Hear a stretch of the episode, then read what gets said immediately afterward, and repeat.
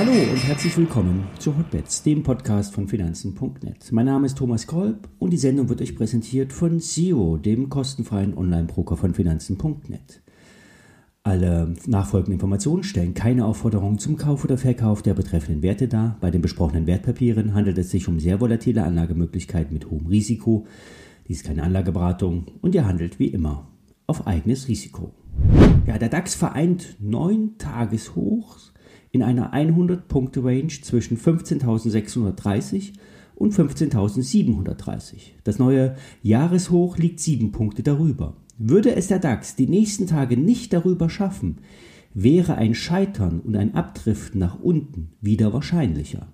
Ich werde versuchen, oben einen Einstieg in den Discount-Put mit der WKN Pauladora 1, Pauladora 1 zu finden. Zwar hat der DAX eine Shooting Star Kerze am Dienstag gebildet, die am Mittwoch lehrbuchartig bestätigt wurde doch der DAX neigt zu Überraschungen. Ein erneutes Hochlaufen wäre durchaus normal. Nur ein deutliches Überwinden der letzten Hochs bei 15.736 wäre als bullisches Signal zu werten. Über der Marke kann der DAX auf seinem Alltime high zulaufen. Wären da nicht, das wäre auch dem DAX äh, zuzutrauen, wären da nicht die US-Indizes. Beim S&P 500 ist ein letztmaliges Anlaufen der 4150 Punkte Marke wahrscheinlich. Selbst bis 4200 könnte er es schaffen. Doch die Indikatoren drehen schon ein und ein, bereiten ein Verkaufssignal vor. Als Warnlampe sollte das zögerliche Verhalten der großen Investoren dienen. Das sogenannte Smart Money zieht sich bereits zurück, während die Retail-Investoren schon wieder bullischer werden.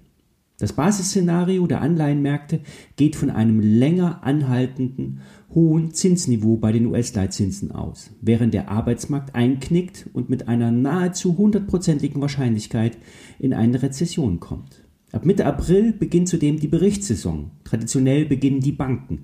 Hier wird der Status zu den Mittelabflüssen und dem Exposure bei den Gewerbeimmobilien besonders beachtet, Beachtung finden. Wie gesagt, ich werde versuchen, oben den Short-Einstieg zu finden. Dazu zählen auch Apple und Nvidia. Die beiden Aktien haben gestern den Absturz geprobt, wurden aber in alter Manier wieder zurückgekauft. Die am Dienstag genannten Short-Marken haben Bestand. Vielleicht wird es nicht auf den Cent genau klappen, aber die Aufschwungsserie bei den Big Techs sollte bald sein Ende finden.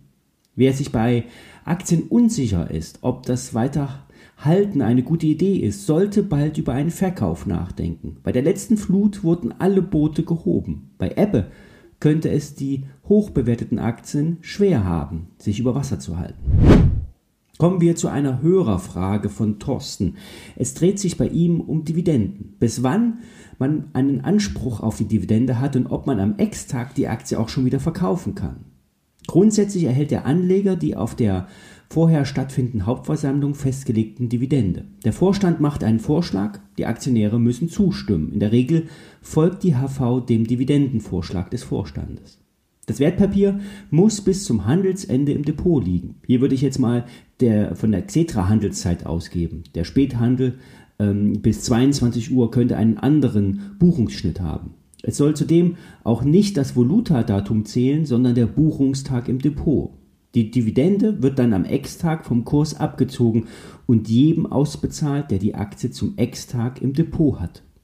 Das heißt, man kann die Aktie sofort verkaufen. Die Auszahlung der Dividende kann allerdings ein paar Tage dauern. Und die Frage, die sich sicherlich Thorsten äh, stellt, lässt sich nun daraus einen Vorteil ziehen, eine Strategie aufbauen? Ja und nein. Rechnerisch hat die Aktie keinen Wertvorteil mit oder ohne Dividende. Am Ex-Tag könnte zwar die Aktie nicht so stark fallen, wie der Dividendenabschlag ausfällt. Es gibt aber auch Investoren, die verkaufen vor dem Ex-Tag und kaufen nach dem Ex-Tag zurück, rein aus steuerlichen Gründen. Also ja, die Aktie könnte auch ohne Dividendenabzug etwas mehr wert sein. Die meisten Anleger, die auf Dividenden aus sind, kaufen die Dividendenperlen rund drei Monate vor dem Ausschüttungstag. Die Hoffnung auf eine Ausschüttung, auf eine hohe Ausschüttung lockt nämlich die Investoren an und lässt hoffentlich die Aktie im Vorfeld steigen. Für die weitere Kursentwicklung ist allerdings die Gewinnentwicklung im Unternehmen entscheidend. Ist die hohe Dividende nur ein One-Hit-Wonder, weil es durch Unternehmensverkäufe Sondereinnahmen gab, die an die Aktionäre ausgekehrt werden, wie zum Beispiel bei der Sino. Hier wurden im letzten Jahr 56 Euro ausgeschüttet, weil sich der Broker nämlich von einem Großteil seiner Trade Republic Beteiligung getrennt hatte. Oder aktuell Ecotel Communications. Hier werden 18 Euro Sonderdividende ausgezahlt. Der Kurs steht bei 46 Euro.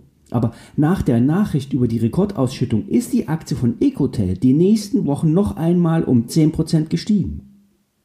Eine andere Strategie ist, Aktien zu kaufen und zu halten, die eine regelmäßig hohe Dividende ausschütten. Diese Aktien werden als Aristokraten bezeichnet. In Deutschland gibt es äh, die Marke von ähm, Christian W. Röhl, nennt sich Dividendenadel. Hier werden Dividendendauerläufer äh, besprochen und ähm, die Dividende als eine Art Zins bezeichnet. Das stimmt aber so nicht ganz, weil ein Zins einer Anleihe garantiert ist, wenn die Anleihe zum Stichtag zurückgezahlt wird. Die Dividende muss aber jedes Jahr vom Unternehmen neu entschieden werden. Etwas komplizierter wird es auch bei ausländischen Firmen. Hier kommt könnte eine Doppelbesteuerung greifen, die nur mit aufwendigen Anträgen vom Finanzamt zurückerstattet wird. US-Firmen zahlen meist auch eine Quartalsdividende. Hier wird es sich wahrscheinlich kein Vorteil durch ein entsprechendes Timing ergeben. Ein anderer Ansatz sind Discount-Zertifikate.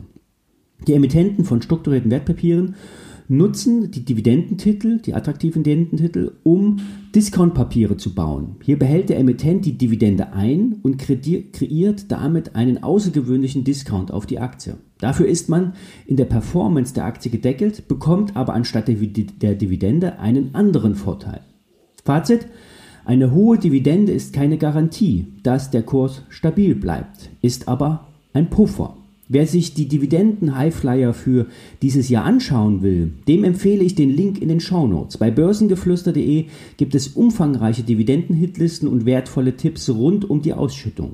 Wer sich das Thema Discount-Zertifikate näher anschauen will, dem stelle ich einen Link der BNP Paribas ein. Das war's für heute. Ich wünsche euch schöne Feiertage und melde mich nach Ostern wieder. Viele Grüße.